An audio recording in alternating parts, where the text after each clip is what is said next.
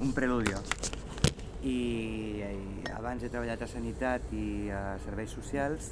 Serveis Socials encara, Sanitat està prohibidíssim, no em deixaven dur les ungles pintades. Avui has fet vaga? Ojalà no, treballar No. foment, no he fet vaga. No. Però m'haguera agradat. Jo tampoc n'he fet. Eh?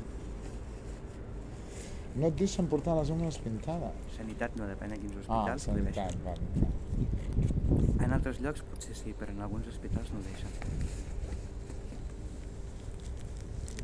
I després, els serveis socials, depèn en qui, fins i tot és mm, no recomanable no tenir-les pintades. Doncs jo anava preguntant. Educació, mira. Mi- Estàs a educació, no té res a veure. No serà una qüestió d'higiene ni, ni de punyetes, són altres històries. I suposo que per això no... I a més amb el nou currículum encara menys. Bueno, i que ens empara una llei de protecció. Mínimament, Però sí. Doncs eh, m'agradaria saber com veus tu d'entrada a Sabadell. Com un espai segur, com un espai hostil, depèn de quin lloc, d'on vens... et parlaré des de dues perspectives, clar, perquè jo vinc d'Igualada. Vale. Igualada és Catalunya central i Catalunya molt profunda. Llavors, Sabadell, Sí. clar, tampoc fa gaire que estic aquí, però en general sí que és un... Si vols posar la gravadora, endavant. Vale. Sabadell sí que l'estic veient com un espai molt més segur. Agressions verbals, eh, males mirades, eh, algun increp, alguna, incre, algú, algú, alguna, algun increp, no sé com, com, com Sí, explicar-ho. algú que t'incomoda, algú que... Aquí, sí, exacte. Aquí ho he vist dues vegades, tres només. A Igualada era un continu. Sortia pel carrer, anava amb les sabates i ja tenia que ser maricón, perquè l'altra opció ni es contemplava. I era patapam, patapam, patapam, patapam, patapam. Ja, com associar aquesta apropiació de les sabates De les sabates a una amb... orientació. No? Sí, o una orientació sexual o un gènere determinat que no tenia res a veure. No, no té per què ser així, ni molt menys. Vale, això des de tu. I com a col·lectiu, Ah, com el veus? Com a col·lectiu? Com veus el col·lectiu? Que El col·lectiu, és, no, el col·lectiu, el col·lectiu LGTBIQ estan molt amagats. Sí. No, es, no es manifesta gaire. És a dir, en espais de trobada segur és diferent, però fora d'aquests espais de trobada segurs, amb oci, fora de Cal Enredos, fora d'Actua Vallès, fora de les quedades que es puguin fer, costa molt. Costa menys que abans, tampoc fa gaire que hi soc, però costa. Vius a Sabadell? He viscut un any i poc, ara estic vivint a Terrassa de forma temporal. I has viscut a algun barri... He viscut a... Mira, he viscut a Can Feu Vale. i després d'aquí, de Sabadell, vaig passar a la... A... Ai, no sortirà ara el nom. A... Quan me salga, me saldrà. Vale. A Can Feu. I a Can Feu com l'has vist barri?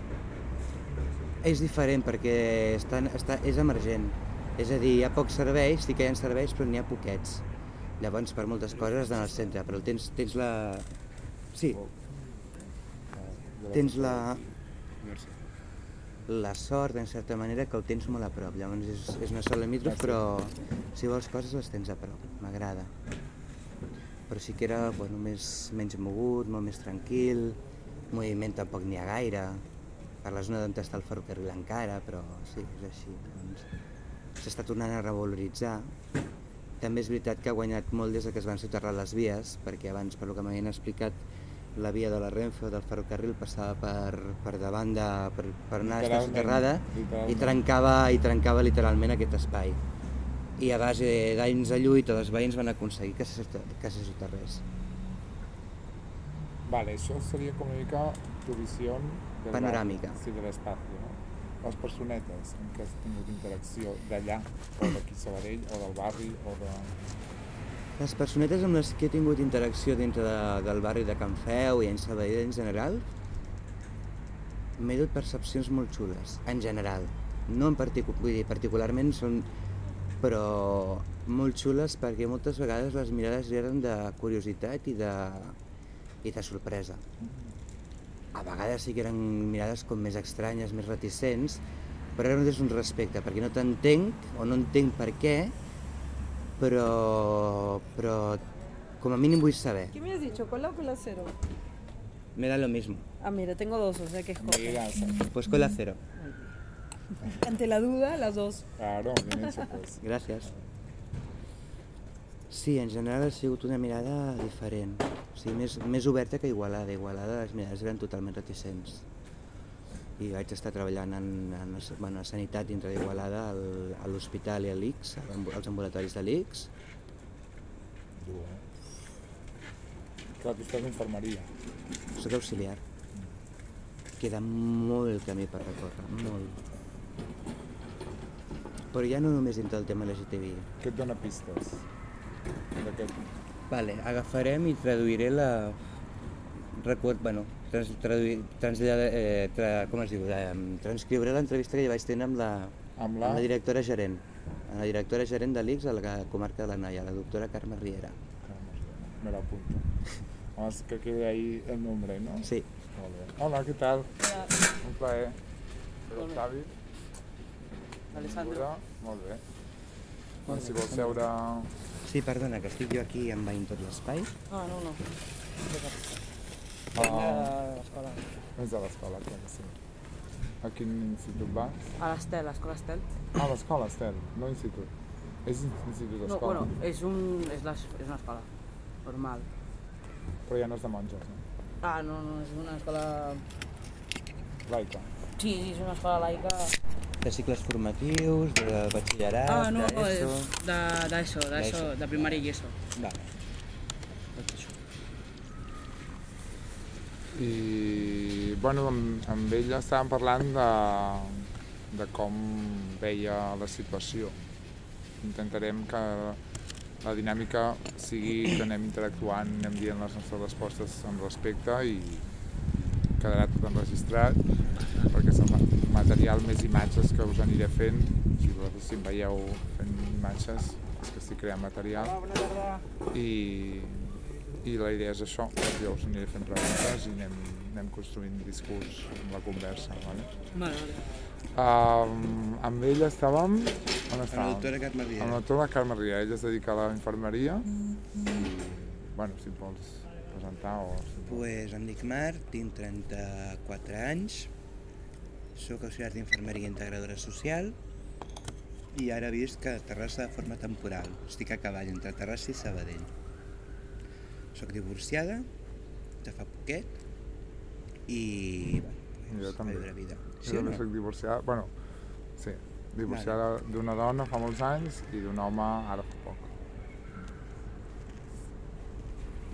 Vale, i tu, et pots presentar? Sí, sí. Eh, soc l'Alessandro. Eh, bueno, estic fent, ara mateix estic fent quart d'ESO, es- però hauria de fer primer de batxillerat. I, bueno, de moment no, no he tingut ninguna relació de, bueno, sèria, una relació sèria. I, bueno, normal, estem estudiant. I, bueno, en un futur el que vull fer és ficar-me una mica, és que no sé si posar-me en arts, perquè és una cosa que m'agrada molt, que m'agrada sobretot el teatre o dibuixar algunes coses, però també em vull ficar a informàtica perquè és una cosa que potser en un futur és molt interessant o, o, ens, o hi ha més, més sortides. Vale. I tot això, bueno. I com veus Sabadell? Com el, el visualitzes des de la perspectiva de...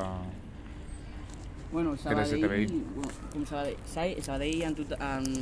Sí, primer en general, si vols fer una, general una mirada o- com a ciutat, tu, tu has nascut aquí, Sí, sí, vale, com a ciutat creus que és acollidora amb el col·lectiu, creus que, que té Sí, espais és- segurs, que estàs còmode, que... sí, és un, és un espai segur, hi ha els típics que, bueno, això hi ha en, en tot lloc, que no haurien de... Si es pot, si es pot desapare desaparèixer, doncs fora. Però és una ciutat molt a, que, que et pot agafar i et pot, pot ser molt lliure. Clar, depèn, com he dit abans, dels típics quatre que parlen, però si no t'importa per res, pots ser qui, qui vols i, i allà tu, i segueix amb el que vulguis i cap endavant. Si te sientes más cómoda hablando en castellano, también lo Ah. puedes hablar, ¿eh? Sin problema. Vale, vale. Ah, així que en general ho, ho veus que és una ciutat acollidora, perquè ell deia, ella deia que sí que trobava com tu algunes personetes que, que incomodaven, però que en general... Sí. I el barri on vius? Ah, jo visc a Torre Romeu Vale. i, bueno, és... Som com... no els importa molt, però potser si ho dius amb, amb molt veu alta que... Si, tu no, si tu no dius res i ho fas, potser els hi dona igual. Però Si et visibilitzes, potser? Sí, si el, si el visibilitzes com molt o, o una meitat o algo, doncs potser et diuen alguna cosa, però a la majoria li, su, li dona igual perquè es fic... Bueno, en aquest cas, Torromeu és un lloc on pot, pots passar... Bueno, hi ha molts problemes, però és normal. I, bueno, que hi ha alguns que hi ha alguns que sí et poden acceptar tal i, al, i alguns que els dona igual el que facis. Però com que no hi hauria molta gent que et diria no fora, sinó normal. O sigui que estàs còmode al barri, estàs còmode a la ciutat... Sí, perquè com tampoc em parlo amb molta gent del meu barri perquè no surto molt de la meva casa perquè sóc una persona molt per mi, que, que tinc els quatre amics típics i m'ho passo bé amb ells i normal, però com que al meu barri doncs surto quan vulgo i quan no, doncs normal, però allà no tinc com amics, però coneixo gent, però normal.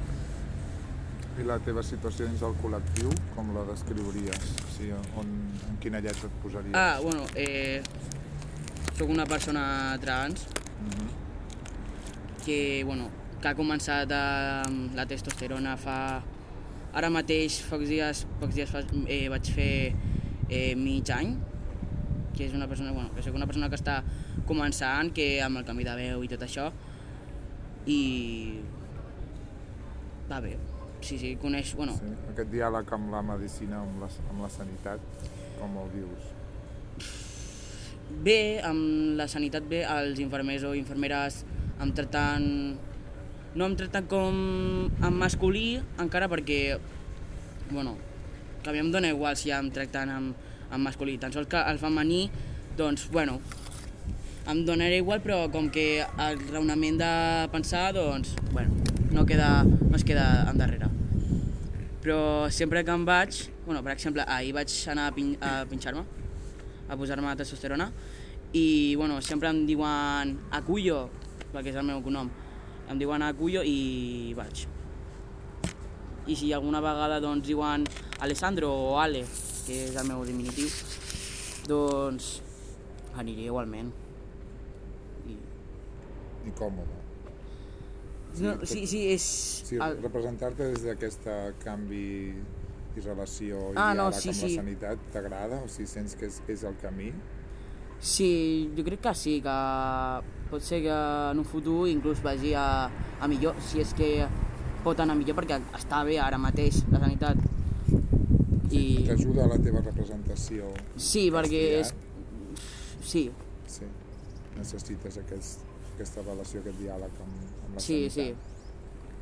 T'ajuda. És alguna cosa, bueno, és, és algo que per mi almenys, que sí, necessito que algú em parli amb, amb el meu gènere, per dir-ho, el que em represento, per potser creu, creu, creérmelo más todavía. Per, per així poder anar doncs, més enllà del, del meu, bueno, la meva transició i, i sentir-me millor perquè algunes vegades dic i si no sé què? I el raonament de pensar per què ho has fet? o per què si potser a lo millor en un futur com estaves, estaves bé, però clar, sempre em torna raó que, que no, que és alguna cosa que tu havies de fer, que des de petit ho havies notat, tan sols que no ho sabies, i, bueno, i ara que ho he fet doncs, estic, estic molt, molt que millor, la veritat. I a casa bé? Sí, a casa bé, perquè, bueno, encara no em diuen per el meu nom o per el masculí, perquè diuen que com estic sempre a casa, doncs no, veia, no, no, veu, no, no estan veient molt canvi, perquè clar, per exemple la meva mare doncs ho veu però com que no li surt. No li surt i clar, encara jo ho respeto però li, li estic insistint més, en, una mica més, abans no ho feia però ara ho estic fent perquè, clar, quasi, tot, quasi tothom, per exemple en el col·le, en el col·le em, em diuen ja per, per Ale.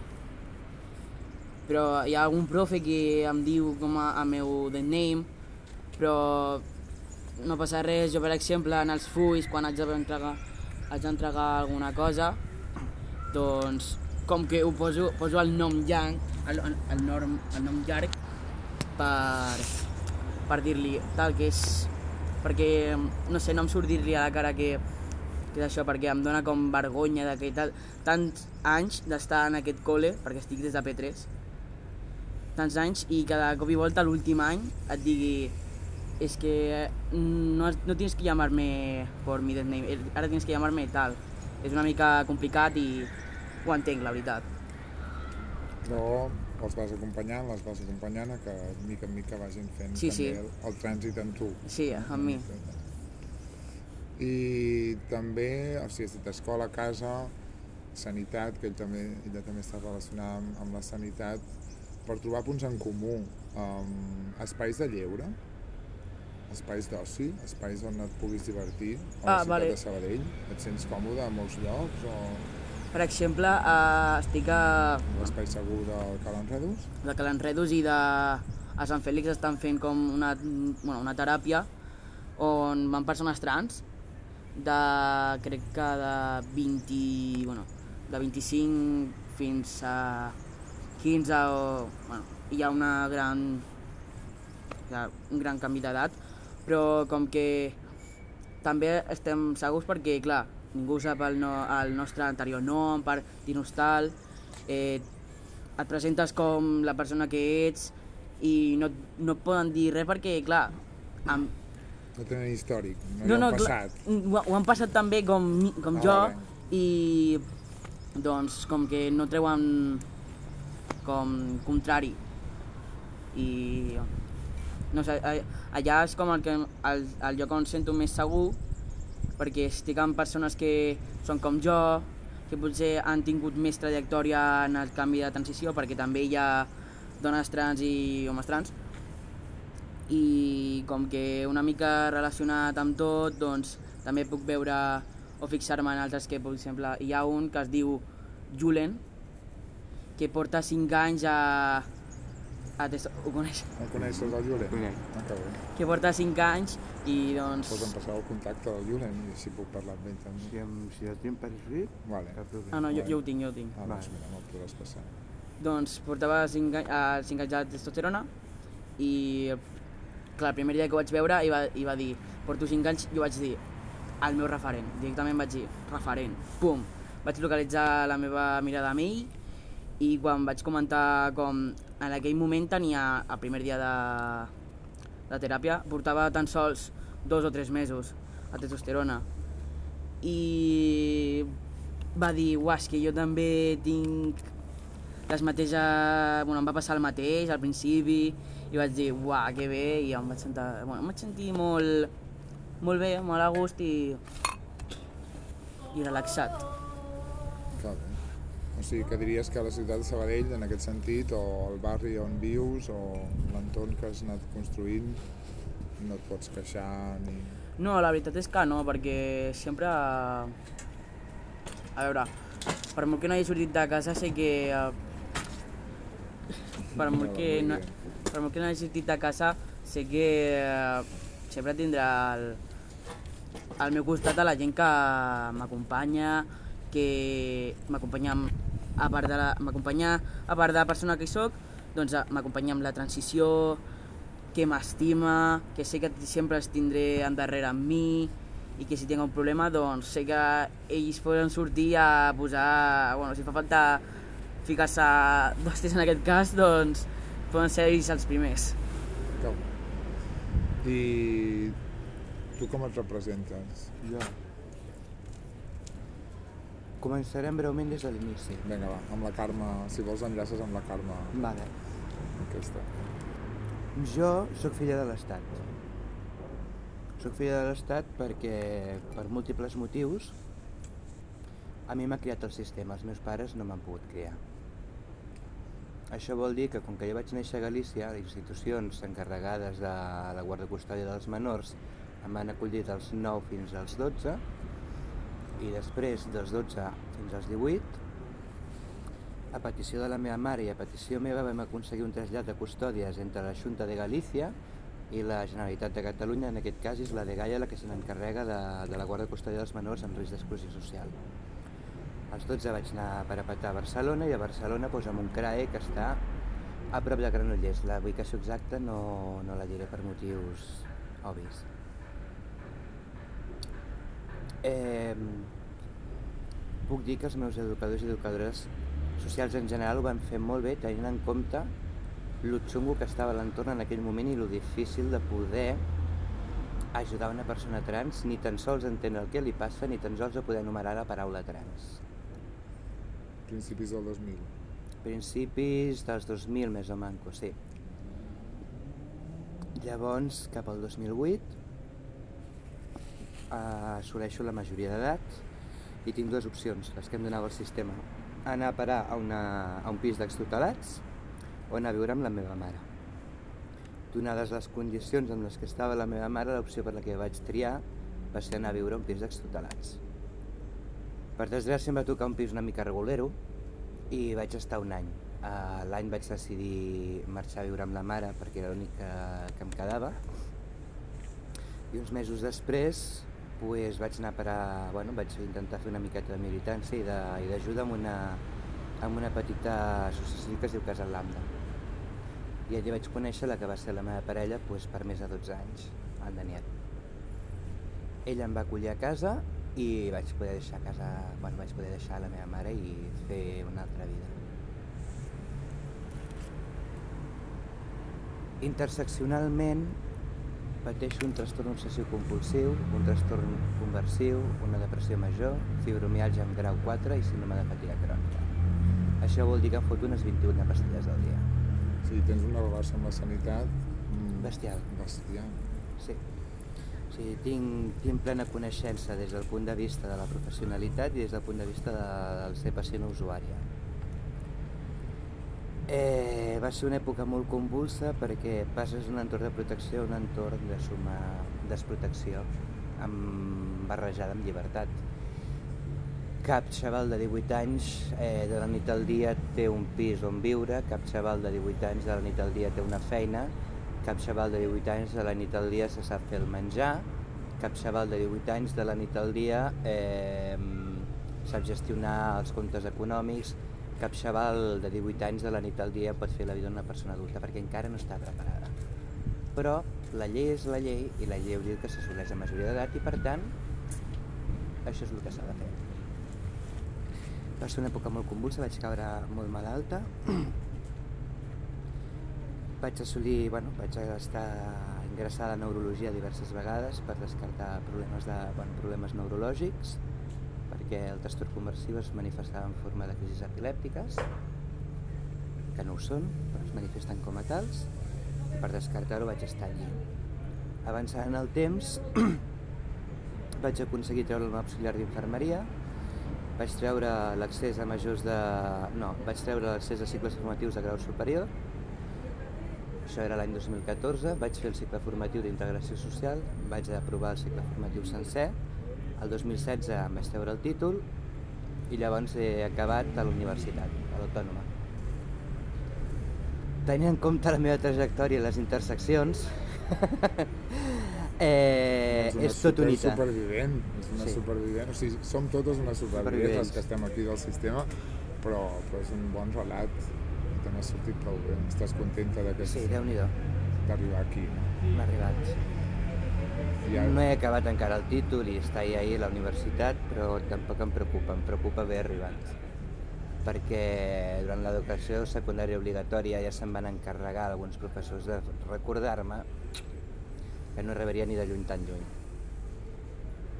I estàs aquí. I estic aquí. I... Adéu, bonic. Adéu, Mónica, vagi molt bé. Records a casa. I creus... Què creus que t'espera ara? Què, creus, que què crec que m'espera ara? Doncs pues mira, jo estava amb la meva parella, em vaig casar el 2013, em vaig divorciar vora el 2017 aproximadament, i ara m'espera pues, una etapa de transició perquè estic en un lloc on... Bueno, estic, en, estic, estic acollida a casa d'un amic i estic en una etapa de transició absoluta cap a, cap a normalitzar el fet de poder estar sola i tirar endavant que ja és prou complex a vegades. I tu? Què creus que t'espera? El camí. Buah, del canvi. Eh, els típics canvis, bueno, això tothom, si la preguntes, si li preguntes a un que està començant o a una que està començant amb aquest tema, doncs dirà, buah, és que jo em veig amb super, eh, super bonica o no sé, els típics de per exemple, a un home trans li preguntes i, i, i t'hi diu, és que jo em veig amb barba, amb bigoti, em veig amb super guapo, saps? Els típics que surten a, a TikTok o a, les- a les xarxes socials, que surten super guapos i dius, buah, és que jo vull ser com ell. Ja, la bellesa és com el més important, No. No. no? Socialment, sí. Se t'inculca aquest rol, fins al punt de que a vegades pateixes un cert malestar i aquest malestar s'incrementa bastant. I és a dir, fins aquí. I aquesta és una batalla que he tingut en els 3 anys que m'he anat hormonant. Perquè, clar, jo m'he començat a hormonar amb 30. No és el mateix hormonar-se amb 30 que hormonar-se amb 18. Clar. No és el mateix hormonar-se amb inhibidors, havent tingut inhibidors, que no haver tingut inhibidors. I la gent té una idea totalment estereotipada i, i treta de, de televisió, de persones que estan, bueno, que han fet uns canvis espectaculars, ja no només a nivell hormonal, a nivell quirúrgic. I la realitat no és així, la realitat és molt més diversa. I has de lluitar molt amb aquest, amb aquest aspecte. Jo m'he trobat alguna vegada anant per Grindr, que ja me'l vaig desinstal·lar, que acabi de Grindr està aquí, i he tingut que dir-li gent, escolteu, no, va por aquí el tema, tu trans, no, sí, mujer trans, sí, mujer trans, una altra vegada, sí, però tens barba, dic, ja, no me la puc treure. Prenc una sèrie de medicaments amb els quals el fet de fer-me la fotodepilació és un perill perquè em cremaria la pell, em faria cremades de segon grau. La resta del cos doncs, me la depilo i cada cop em creix menys, menys pèl, però ni tan sols me la depilo amb làser, me la depilo amb cera, amb cera, ai, amb cera no, amb, amb crema. Ja no només això, és que tens unes faccions, dic ja, és que esteu acostumats a anar a la televisió i a veure uns estereotips, uns estereotips, uns estereotips molt marcats. Clar, una mica això, com, com ho porteu? Però això és de la relació amb la sanitat o amb la, amb la medicina. Perquè d'alguna manera entenc que, que tu a dintre et sents d'una manera i et vols representar d'aquesta manera que sents, però sabem que els, que, que els sentiments doncs, evolucionen, com, com tot el nostre ser. Però en canvi la relació amb la medicina la volem per l'altre, no? Si l'altre és el que volem que ens reconegui i per tant hem de fer canvis o no? O realment aquests canvis són els que a mi em representen i a través d'aquests canvis sóc més el que jo vull? Si volia saber com... Cosa com, intermitja. cosa intermitja. És a dir, la medicina ha de servir com a punt d'acompanyament i com a punt de saber que el que fas ho fas sense posar en risc la salut. Punto. No s'ha de despatologitzar, no s'ha de qüestionar, no s'han de fer una sèrie de coses que es venien a fer fins fa, fins fa poc i que s'intenten tornar a fer ara arrel d'una sèrie de declaracions de feministes de Catalunya i, altre, i altres sectors. Però la medicina mai, mai, mai pot ser el punt de relació amb la comunitat o el que eh, exerceixi el rol d'explicar a la comunitat. La comunitat s'ha a preguntar-nos a nosaltres i a entendre la diversitat d'una altra forma. O sigui, la medicina ha de servir d'això, de punt d'acompanyament, ja, per no posar en risc la salut i fer-ho tot correctament. Està. Tu penses igual? Sí, igual. Que no fa falta que... Tot bé. No fa falta que, que hagis de fer com un formulari que, cada vegada que et fiques en aquests, en aquests terminis o si vols fer un canvi que, per exemple, fa uns anys... No, clar, jo en aquest cas no en sabia molt perquè, perquè bueno, no, no tenia molta raó sobre aquest tema, però sabia que abans havies de fer moltes preguntes, et preguntaven que que, que, o sigui, que abans eres, que vas, o sigui, que vas néixer, quins genitals tens, que...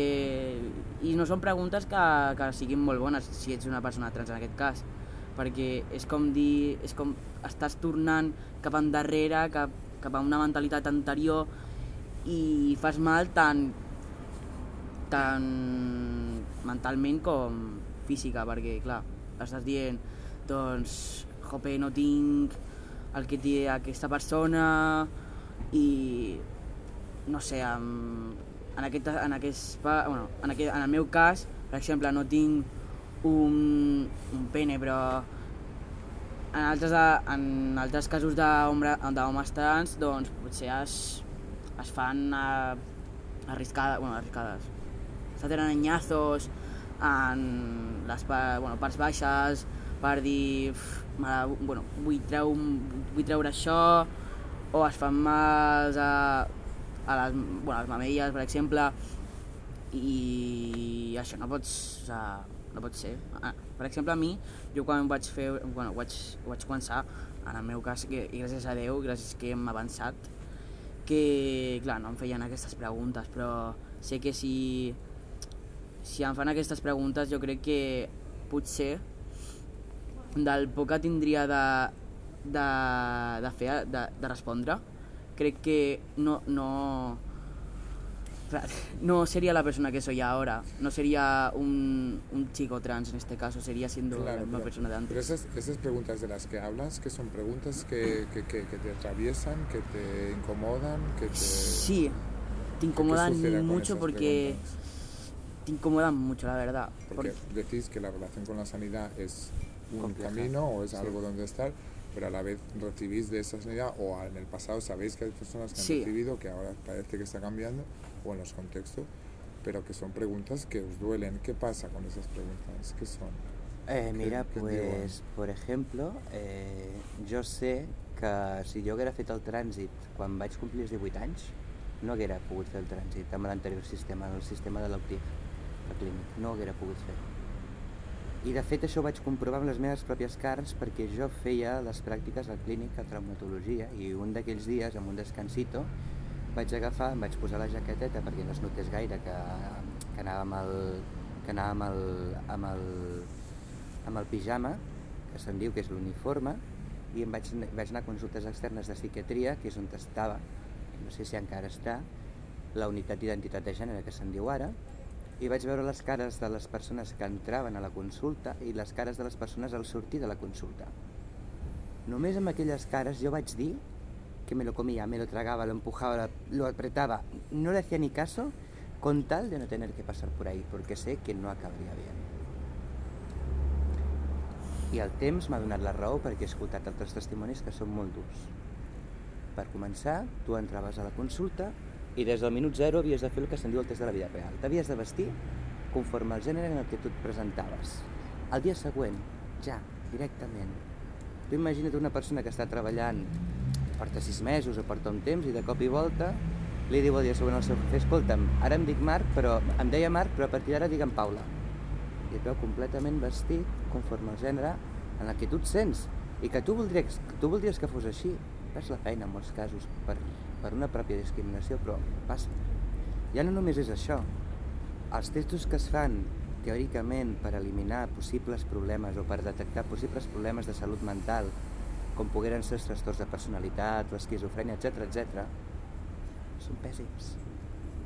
Els testos que es fan per averiguar si realment ets una persona trans són testos de fa la tira d'anys en el que si agafem a la major part de la població i els hi comencem a preguntar, no hi encaixaria molta gent. Molta gent que no té cap problema amb la seva pròpia identitat de gènere. Però conforme aquest test encastat fa no sé quants anys i que no s'ha anat remodelant, doncs tindríem problemes. Però no només això. És el psicòleg el que diu el que has de fer. és el psicòleg el que valida que tens un problema de salut mental llamado disforia de género. Es el psiquiatra el que diu que efectivamente no tienes ningún trastorno de la personalidad, etc, etc, etc, y que por tanto vas a hormonas. Pero pasando por el filtro o sí o sí. ¿Y no, no se os ocurre ir a, a otro camino? ¿No hay otro camino? Sí, actualment està el model d'atenció a la salut de les persones trans que és tot el contrari, que és per quan jo, jo vaig entrar. El que es fa és completament diferent.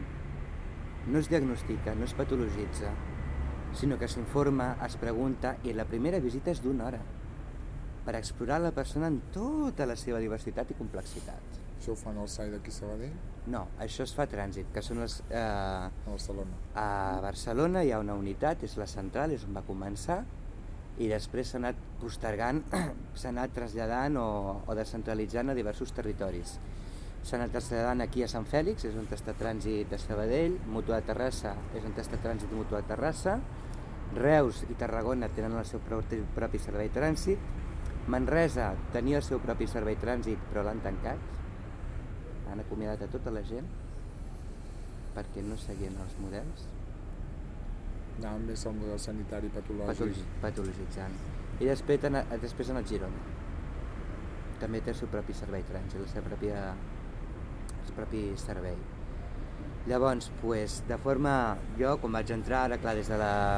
Des de, des de la des de la deslocalització, des, de la, des, del desbla, des, de, des, de, des del desplegament del model trànsit, que és la idea, anar per regió sanitària perquè la gent tingui més, més facilitat de poder accedir, la idea era aquesta, és un model d'acompanyament on no es qüestioni, on no es critiqui, on se't pregunti si et vols hormonar o no et vols hormonar. No tothom té per què hormonar-se.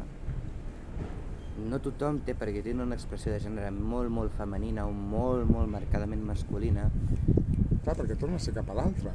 O sigui, una altra vegada ens tornem a representar perquè l'altre ens reconegui. Exacte. I llavors el que se't pregunta és com et sents tu? Expressa't, representa't, digue'ns qui ets, com ets, fem una bona història clínica des del principi per veure que no hi hagi res que se'ns hagi escapat i a partir d'aquí oferim alternatives. Et vols, els vols anomenar? Pregunta. Dius, no hi ha cap problema si no vols. Totalment respectable. Però si vols, tenim aquestes opcions. I t'expliquem amb les opcions quins són els efectes que tindràs que puguin ser permanents, és a dir, que un cop comencin a desenvolupar-se no tornaran enrere, i els efectes que siguin que no siguin permanents, que un cop, si vols deixar la ruminació, que també es pot permetre i no passaria res, per algun motiu, el que fos, pues tornaries a tindre, eh, aquí es- tornaries, per exemple, el vellament tornaria a sortir, o sigui, tornaria a ser molt més fort, la pell tornaria a ser més, més rígida, no tan fina, etc. Aquells que no serien permanents. Al mateix temps, una de les preguntes que m'encanta i que sé que han fet és vols tindre fills? Això el model UTIG? No. Els homes trans no podien tenir fills. Els homes s'havien de fer una histerectomia o sí o sí, se tenien que vaciar. Perdona? Quin és el problema de que una persona pugui tindre un fill? Que, que, que, que Bueno, tot acaba? el sistema patriarcat de lògica de reproducció, Ah, que és important que l'home doncs, és el que posa la, el Sí, no. Si el vols tenir, abans de començar hormones, conjolem òvuls. I de cara a un futur, esperem que no passi molt de temps i llavors veure com ho fem. Perquè aquesta és l'altra, o sigui, jo per exemple que dins del col·lectiu em represento des de l'orientació sexual, o sigui, sí que em represento com a home i tinc els genitals eh, d'acord amb això dins del sistema, però sí que és cert que jo m'he sentit com moltes vegades havem de dir la meva orientació perquè s'entengui les meves apropiacions, les Sí, ungles, el correcte. cabell, tot això. És com haver de justificar la teva pròpia Justificar. orientació sexual, la pre... no, no només l'orientació I- i sexual, sense- simplement l'expressió de gènere, com si no, tot anés relacionat. Dic, és que no, va no, així. i són coses diferents, o sigui, els nens i nenes que jo treballo de mestre i els hi dic, dic, és que a mi m'anava pintant les ungles però com li podia agradar al teu pare i al teu tiet, o sigui, que, que, que compartim aquesta representació del nostre gènere. Efectivament, i Però- no té res a veure ni però- amb la identitat ni amb No. l'orientació, no té res a veure. Però llavors això, vosaltres sí que us agafeu a aquestes representacions de gènere per ser.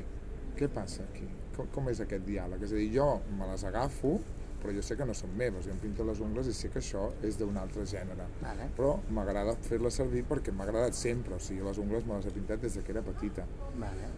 Parlar en femení és un canvi que faig, però és un canvi que també decideixo per acollir a tot el meu col·lectiu i a, a parlar de persones, i per tant com a mestre d'una escola el que faig molt és un, un bé i no perpetuo tot aquest sistema patriarcal que sé que, que faria si digués nois, anem cap allà, nois, fem allò, nois, anem cap allà. I llavors parlo sempre de noies o boniques o anem cap allà totes. Exacte, llavors faig dues coses. Vosaltres com, com, com us relacioneu amb això? Si em pinto les ungles és per, estiori, per exterioritzar, per exterioritzar qui sóc i com em sento. Però sobretot hi ha una cosa que és clau. El nom. El meu nom és Mar i sempre dic Mar amb R, sense C. Ah, que és femení? Sí.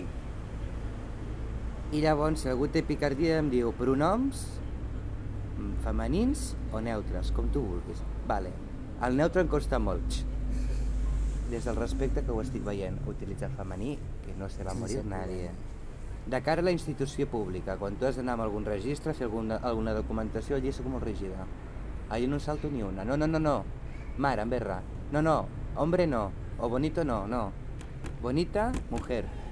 Per què? Perquè allí sóc un número. I aquest número té, el té, té la mateixa validesa que en qualsevol altre lloc. I sí que, sí que em passa. Amb les meves amistats, a poc a poc sí que vaig intentant fent una miqueta de treball, de, d'anar expressant que no els hi costa gaire. Si m'han conegut com a Mar no n'hi ha cap problema. Però no insisteixo tant perquè moltes vegades si és del respecte i des del carinyo ho acabo entenent. O sigui, tinc coherència, o sigui, és una miqueta la flexibilitat de, de, de no fer una batalla contínua, de no estar tot el dia corregint, perquè també és com... Perdó, crec que vens amb nosaltres, oi? Hola? Sí, ¿Qué bona ¿Te tarda. de? Claro. Vinguda. Són el- la Mar i L'Alessandro. Alexandro. Ah, vaya a conocer yo esta versión de algo. Ostres, és veritat, què serà? Por ahora no me gustó, cariño, seguro que sí. seguro. Seguro que sí, cariño. Que la calle es muy grande.